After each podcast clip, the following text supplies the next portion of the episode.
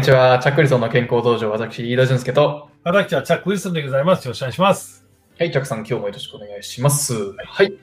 今日のトピックは、えーこれですね、えーアスリートの目標の優先順位付けということで、これはあの、ちょっと前回のエピソードで、えーアスリートの人がこう A 地点から B 地点に行きたいという時に、こう、どんな要素を考慮するのかっていうことですけども、えっと、今回のエピソードっていうのは、えーチャックさんがこう、どうどういうことをこう、ちゃんとこう、うん、優優先順位とすればいいのかね、ちょっとカバーしましたよね。確か怪我しないとかそういうことですかね。少しはちょっと話しました。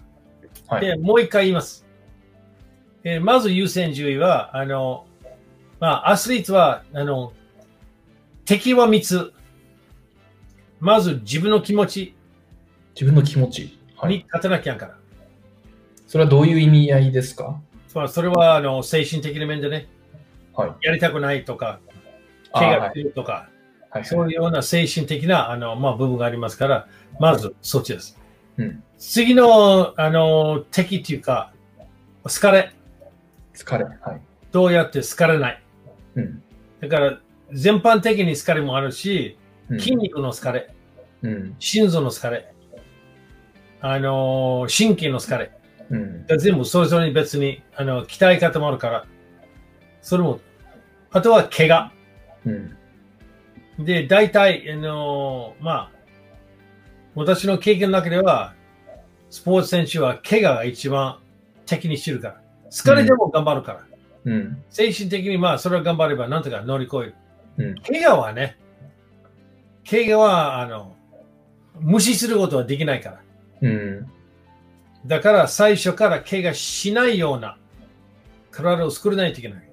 なるほど。じゃあ、これが第一優先なんですかね？怪我しないトレーニングっていうのが。あで、怪我の原因は、主には2つ。前も話したと思うから、まず、左右の筋肉はバランスが悪くなってる。あ。うん。で、次は、えっ、と、気候筋、反対に働く筋肉。うん。胸、背中、二頭筋、三頭筋、あのー腹筋、背筋、うん。大体四頭筋、二頭筋、そういうような反対に働く筋肉が、あのバランスが崩れたと。うん。悪くなったと。そして弱い方の負担には来るから、弱い方が肉離れとか、あれはもっと悪いのは関節は支えきれない状態。うん。で、あのーまあ、ちょっと元の、ほら、疲れっていうのは、そういう意味で疲れも怪我の元ですよね。うん。確かに。筋肉疲れてしまうと、その負担が全部人体の方に移るんですよ。うん。で人体は、あの、筋肉は関節動くから、人体はその関節を守る。うん。その負担が全部人体に来ると、関節を守ることはできなくなるから、関節を痛みやすくなる。うん。外れたりとか、これ結構あるんですよね。うん。だから疲れと怪我が非常に、あの、近くにあの繋いでるわけ。なるほど。となると、えっと、その疲れのところは、えっと、またトレーニングの多分量っていうところになると思うんですけども、えっと、怪我の、えー原因の、えっと、そのトップ2っていうのが左右のバランスを拮抗筋っていうことであれば、えっと、アスリートをこう例えば指導する場合っていうのは、えーバランスを、えーいい状態に持っていくのを最優先にやるっていう考え方なんでしょうか？ですね。うんまず第一はそうですよね。で、あの、その、まあ一番簡単だけど、携帯測定やればいい。測ればいい。うん測ればいい。簡単ですよ。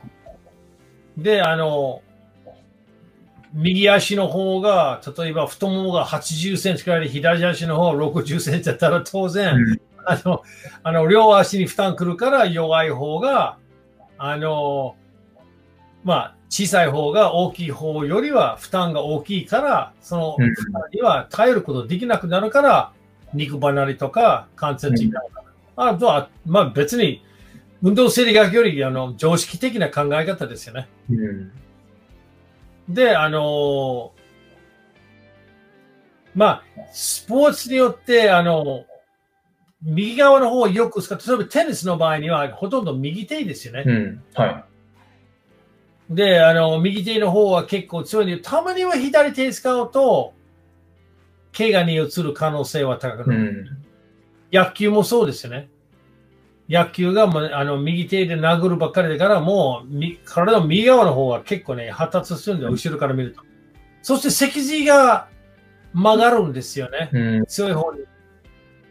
もう脊髄の並び具合おかしくなると、今度は、あの、脊髄の問題あるから腰の痛むとか、まあ、極端な話だけど、滑り症を起こすとか、あるいは椎間板の変にとか、そういう極端な病気はなる可能性は高いんですよ。だからそこですよ。で、スポーツ選手の件、肉離れだったらスポーツ選手は、それはもう大したことないが、うん。一週間ぐらい休めば、まあ、ちょっと、まあ、場合によって薬のいい。関節はね、肩外れたりとか、膝が、あの、まあ、痛くなったりとか、そういうことでしたら、今日、明日は治らないんですよね。うん時間かかる。で、どんなスポーツでもそれなりの怪我があるんですよね。あの、格闘技の方が圧倒的。相撲も、あの、柔道も、怪我は決まってるから。腰、膝、肩。まず、その3つの方が、その3つの関節は圧倒的に怪我する。うん。でも、マラソン選手だったら、足首、膝、腰。上半身はそうではない。うん。だからあの、どうするかどうかっていうのは、まず第一は、そういう、このスポーツやってます。このスポーツの中でどういう動きをやってます。この動きならどういう関節、どういうふうに負担に、あの、負担をかけてるかどうかと。その負担に頼る頼るようには筋肉を強くすればいい。と同時に場合によって柔軟性も逆に今まで負担かけすぎてから柔軟性もちょっと考えないといけないわけ。なるほで、怪我してしまってから理学療法士の世界に入るから、でも理学療法士は普通の状態に戻ったからもう手放し。こっちの方が怪我する前にどういうふうに体を総合的にやればいいかどうかと。でそうすると定期的なあの携帯測定測ったりして、じゃああなたの場合には左の方がちょっと弱いから左もうちょっとやりましょうとか。あるいは両手の種目をやった方がいずれに弱い方が強い方と同じようになりますよということを、あの、まあ、教えないといけないんですよね。でも、まあ、怪我の話はもう、怪我の話だったらもう山ほど話あるから、それは別にしましょう。なるほど。優先順位ですよね。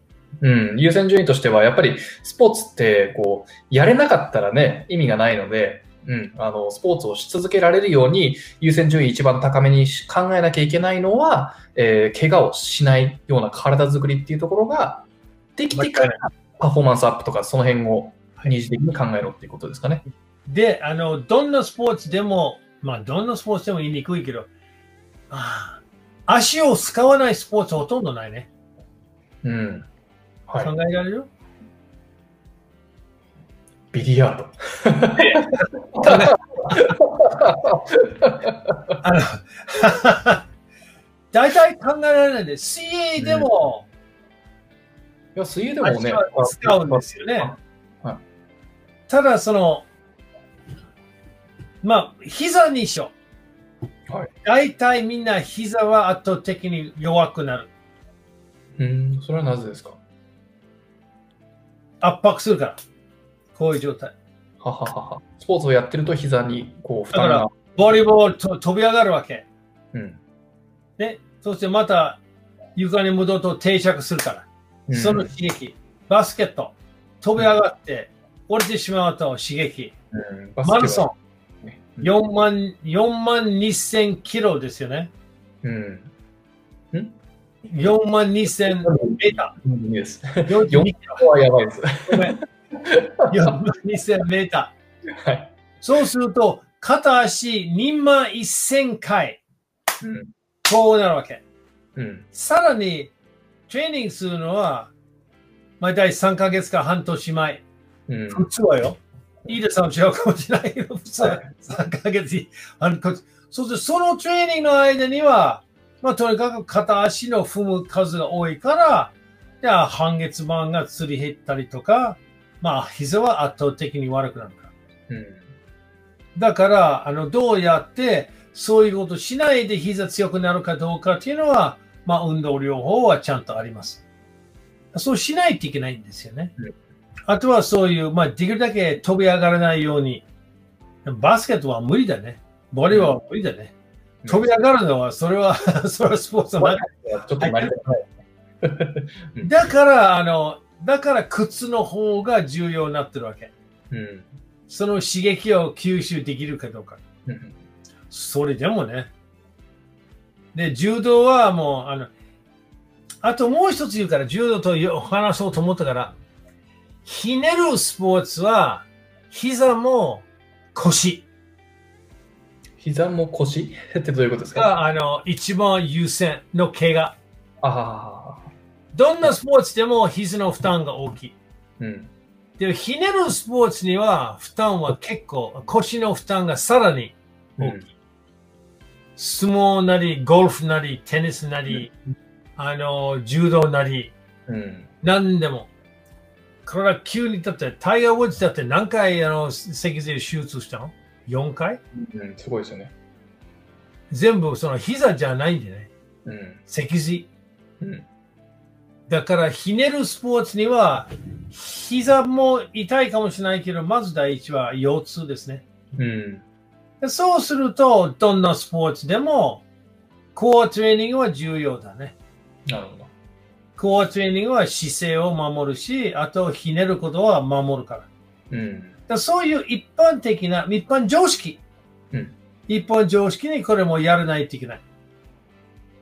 だから、怪我、怪我を予防するためにやるアクティビティっていうのは、それこそ前回のエピソードでカバーしたいろんな要素とかを見て、えーこういうタイプの人、こういうあのスポーツをやってる人であれば、こういうことをやれば、怪我の予防につながりますよねっていう、そういう考え方なんでしょうかね。それは間違いない。うん間違いない。間違いないんだけど、あの、僕の経験で、ほとんどの怪我する人はどっちかと。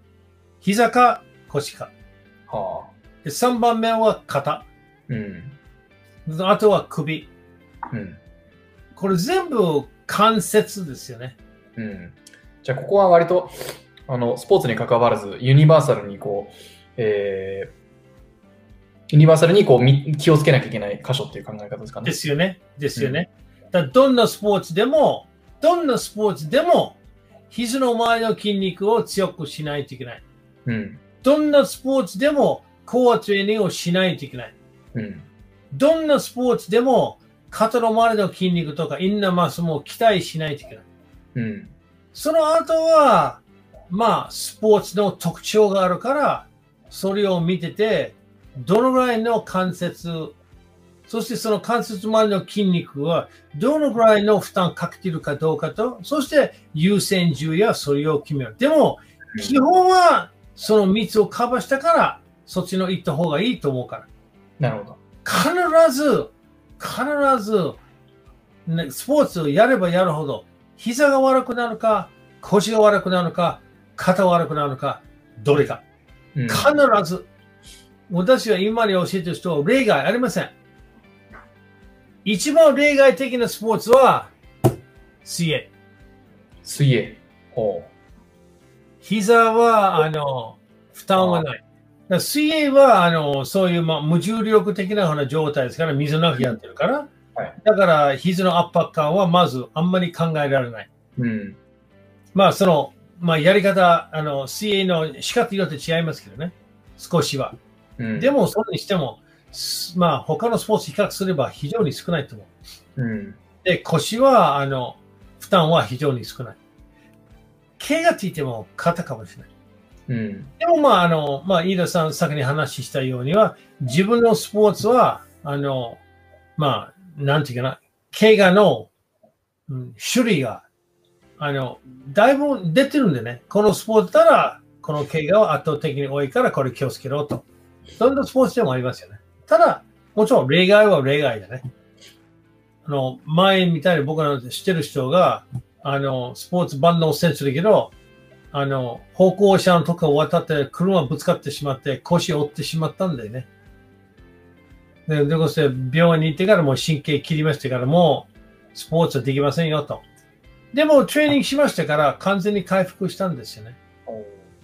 で今までは膝かなり悪くなった人がもうスポーツやめろと言われて筋力トレーニングでかなり普通のスポーツに戻ってるんですね。うん。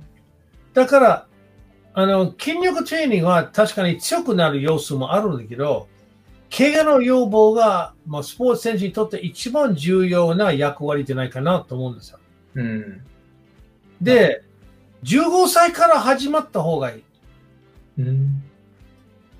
野球は今の日本の野球世界とある医師会があんまりお互いに、うーん、いい話はない。えっと、15歳から始めなきゃいけないっていうのは、15歳から何を始めるんですか、それは。筋力トレーニングは何歳から始まればいいという話になるんですよ。あ筋トレで、その、怪我に強い、怪我に強い体作りを15歳からっていう。はい。だから、育ってる間には野球やっても、まあ、いくらやってもおかしいんだけど、それは悪くならない。ただ、うん15歳からもう成長がもう終わりに近いから、それはそこから筋力トレーニングやった方がいいと思うから。うん。アメリカの場合で7歳、8歳でもやってるんですよ。うん。それやってもいいと言われてるから。うん。ただ、筋肉強くするのは大体、まあ、男性ホルモンが発生し始まったから、大体15歳からメイドとしてやってるから、その時から子供からずーっと筋力トレーニングやった方がいい。うん。そうすると、大人になってしまったから、もう完全に関節周りの筋肉がちゃんともう出来出来上がってるから、うんまあ、あの、関節のバランスが悪いということは、もう可能性としては少なくなるから、若い時から筋力トレーニングを徹底的にやった方がいいと私は思います。だから7歳、8歳って言っても、ちょっと待ってよ、これ、ね、若すぎるんじゃないかなと。うんうんでも15歳でしたら、どこでもジムでもできますから、スポーツ。それは、あの、圧倒的にスポーツ選手やった方がいいと思うから。元気があればよ。うんうん何時間ぐらいでスポーツ、自分のスポーツやった後には、トレーニングする気はないかもしれないけど、でもやるべきです。うん今、15歳の2人は教えてるんですよ。横浜に。うん。片方が、えー片方がサッカー選手、片方がバスケット選手で。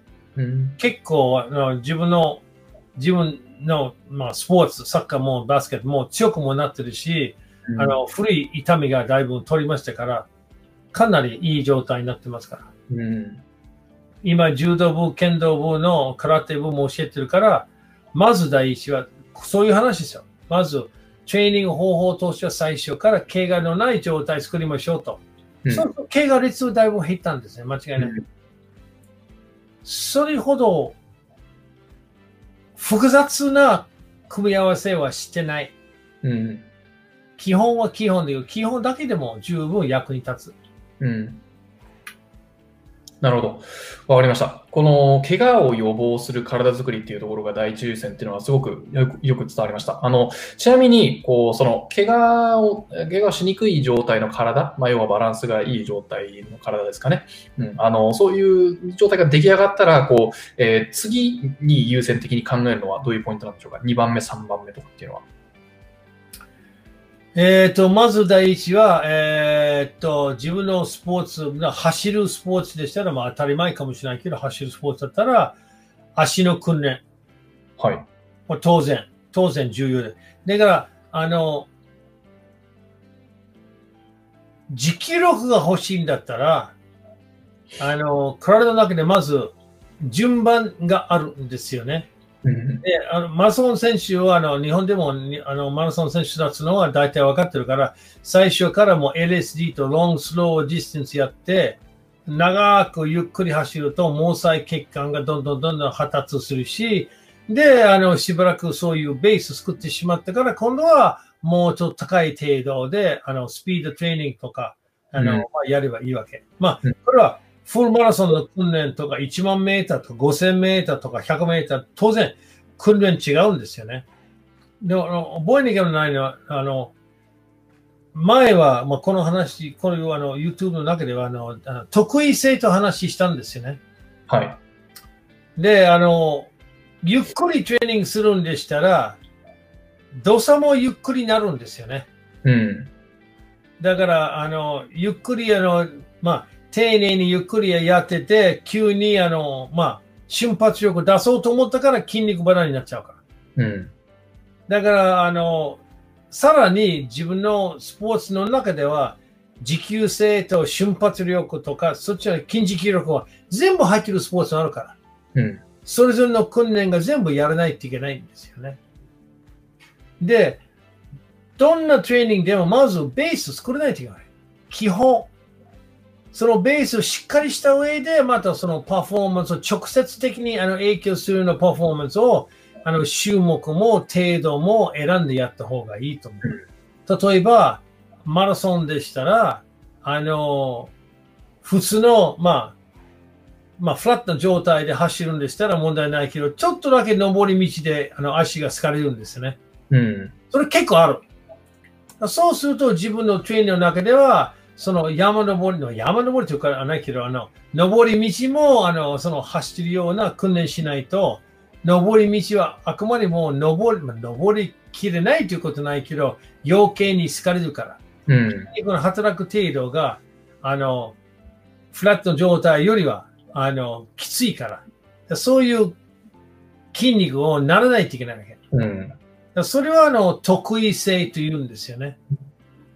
だからスポーツの中では、例えばラグビーはいい例だと思うよ。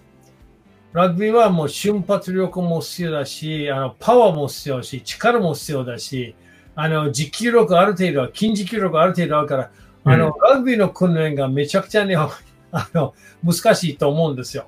うん。で、さらに、日本の場合には、どの程度やれば、やりすぎにはならないかどうかと。うん。どの程度ちゃんとこの人をあの成長するかどうかっていうのは非常に難しい判断ですよね。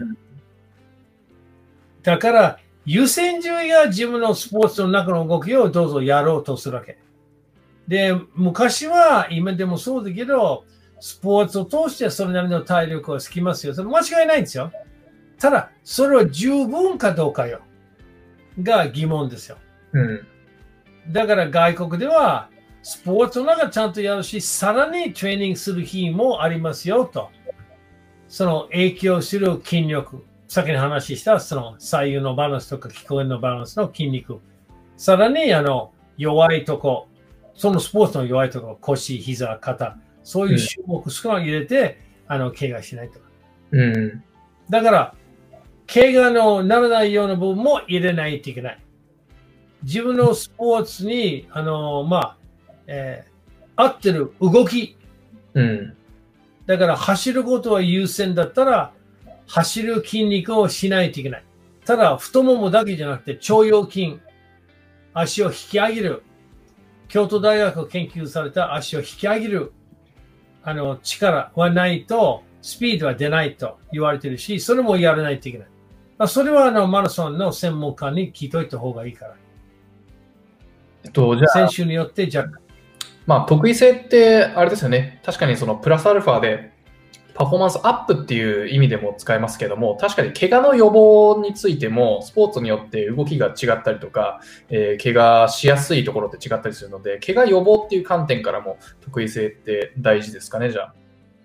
まあ、それは間違いないんだけど、まあ、スポーツによって特別、このスポーツだけに、あの、そういう、あの、例えば、あの、テニスエルボーとありますよね。テニスエルボとのテニスやってるその肘が痛みやすい。あれは他のスポーツは、バドミンもあるかもしれないけど、あの、あんまりないんですよね、肘を痛めやすいのは。ー。うん。だからそれはテニスとかバドミンの、あのあとはラケットボールとか、そういう、まあ、あの、テニスのような動きをやってる、あの、負担は、それは、そのスポーツの特徴な筋力トレーニング入れないといけないんですよね。うん。だから、一般的に、先の話したように、一般的にこれ誰でもこういうことしないといけない。誰でもそのもう体幹とか膝周りとか肩周りをやらないといけない。でも、そのスポーツの特別な部分もあるはず。うん。それの、あの、その関節の周りの筋肉を丈夫しないといけないわけ。怪我の要望の次にそのパフォーマンスを影響するような、うん種類も質も、あの、量も、種類も全部計算の上にやらないといけない。うん。どの程度やれば、何セット、何回、どのぐらいの負担やればいいかどうか。瞬発力、実機力、それを全部そのスポーツは分析しないといけない。うん。そうじゃないと、まあ、効果出ないよね。時間が無駄。だから、一番最初言ったのは、効率的に、効果的に、しかも安全。うん。その3つの分野がどのスポーツでもやらなければならない。だから、あの、スポーツの僕みたいにほら、体力の専門家、運動の専門家でも、すべてわかることはないよ。うんいろんなスポーツ選手見て、まあ、試しながら、これちょっとやってみたらどうですかと。まあ、教育されてる、まあ、検討だね。うん。だからまあ、今まで比較的にうまくいった。で、それを見てて、様子見てから、ダメだったら、じゃあこれをちょっと、まあ少なくとももううまくできないから、じゃあこれをやりましょうと。この提案してからやった方が、まあいいわけ。なるほど。わかりました。まあじゃあ、あの、効率、まあ、効率、効果的、安全にっていうところは、まあ、一番、今日の、今日のエピソードで分かったところは、安全にっていうところが一番第一優先って感じですかね。全くです。せず、スポーツを続けられるような状態にするのが第一優先ってことですかね。で、スポーツ選手はそれを理解するんですよ。うん。あちょっとこの動作強くしましょうって言っても、まあいいやと。俺はあの、じゃあトレーニング、あの、スポーツやってからまあいいやと。いいぞ。怪我は、あ、あそうだ、怪我、怪我の予防どうすればいいですか？急にあの、興味が示すから、楽しくないですからね。そうそうそう。で、みんな、け特に選手が良ければ良いほど、怪我は圧倒的にあるからね。それはあの、まあ、あの、要望しないといけない。わかりました。はいちょっと今日カバーしたところ、えっと、大事なポイントだけ、えっと、まとめさせてください。えっと、まあ、はい細かなところっていうのは本当に、あの、スポーツとかね、その個人によって、あの、細かな要素がたくさんあるので、あの、カバーしませんけども、えっと、今日の一番のもう決断としては、えー怪我の予防を第一に考えてくださいっていうことですね。えーあのアスリートには、えっと大きく分けて3つの敵っていうのがありますけども、1つ目は気持ちの問題ですね。えー精神との戦いですと。で、2つ目は疲れですね。疲れにもいろんな種類がありますけども、まあ、精神、体とかね、筋肉とかいろんな疲れがありますけども、これが2つ目ですと。で、3つ目は怪我ですね。はい。で、えっ、と、怪我の、えっと大きな、えー原因となるのは、え2つ、うん、左右のバランスが悪くなる。で、2つ目が拮抗筋ですね。えーここの、要は体のバランスが悪くなってしまうと、怪我の、えー原因となってしまいますので、えースポーツ、アスリート、スポーツをされるアスリートの方がトレーニングの目標を定めるときは、まずはバランスがいい体作りを、えー優先的に考えてくださいということですね。はい。はいで、そういうバランスのいい体ができて、で、その、うん、スポーツで、こう、まあ、あの危険な部分ですかね、えーあの特定のこうアクティビティが多いスポーツであれば、それに向けての怪我予防のトレーニングとかをして、で、えー怪我予防というところができたら、今度はプラスアルファの、えーところを、えー優先的に考えてあげてくださいっていう感じですかね。はい。はい。その通りです。はい。じゃあ、そのね、プラスアルファのところもまた別のエピソードとかでもカバーしましょう。ははい。じゃあ、今日のエピソードは以上です。えーえー、チャックリゾンの健康道場は毎日正午の、えーアップロードとなっております。でね、毎週火曜日、木曜日、土曜日の夜7時半から、えーライブで、えー Facebook と YouTube でやっておりますので、リアルタイムに、えーコメントとか質問しながら聞きたいという方は、ぜひそちらからご視聴ください。あとは、今日のエピソードが、えー使えるなとか、勉強になったなって思った方は、ぜひシェアをしていただけると大変ありがたいです。はい。じゃあ、チャックさん、最後に一言どうぞ。えっと、今日は、あの、まあ、あの、一番重要と思ってるような話しました。まず、あの、まあ、えー先週が、先週の心の状態は非常に重要なんで、このコロナウイルスがあるから、おそらく自分の夢はなかなか実現できないっていう、あの、本当残念と思ってますから、オリンピックは来年やるかどうかわかんないけど、ずっと訓練やってるスポーツ選手は、えっ、と、まあ、頑張ってください。えっ、と、来年は、まあ、チャンスがあるかもしれないけど、えー確かに1年間年を取るかもしれないけど、でもそれでも頑張れば、のきっと乗り越えられるんじゃないかなと思います。で、えーもしあの、僕の経験とか知識が役に立てば、もう遠慮なくあの聞いといて、こういう問題あるからどうすればいいんですかと、どうしても、あの、あの、まあ、セカンドオピニオンでも欲しいんだったら、あの、この人の聞いたんだけど、どうも、うん、納得しないんだったら、私電話すれば、レク連絡すれば、この、ここでコメントとか質問すれば、できるだけそれを取り上げて、あの、返事します。まあ、とにかく、あの、スポーツ選手は、まあ、一人もんじゃないから、ちゃんとあの相談する人もいるはずですから、まあ、頑張ってやって、えー自分の、まあ、知ってる限りでは解決するべきだと思うんだけど、どうしてもできないんでしたら、あの、うちの方は、飯田さんと私はお待ちしてますので、あの、遠慮なく聞いてください。お待ちしております。まあ、僕はまとめるぐらいしかできないですけどね。はい。はい。あの、ご質問とかあれば、えーどなたでも、えーどしどしお寄せいただければと思います。はいじゃあ、今日はこの辺にしておきましょう。最後までご視聴いただきありがとうございました。ジャックさん、今日もありがとうございます。いや、こちらこそありがとうございました。失礼します。次回まで。さよなら。さよなら。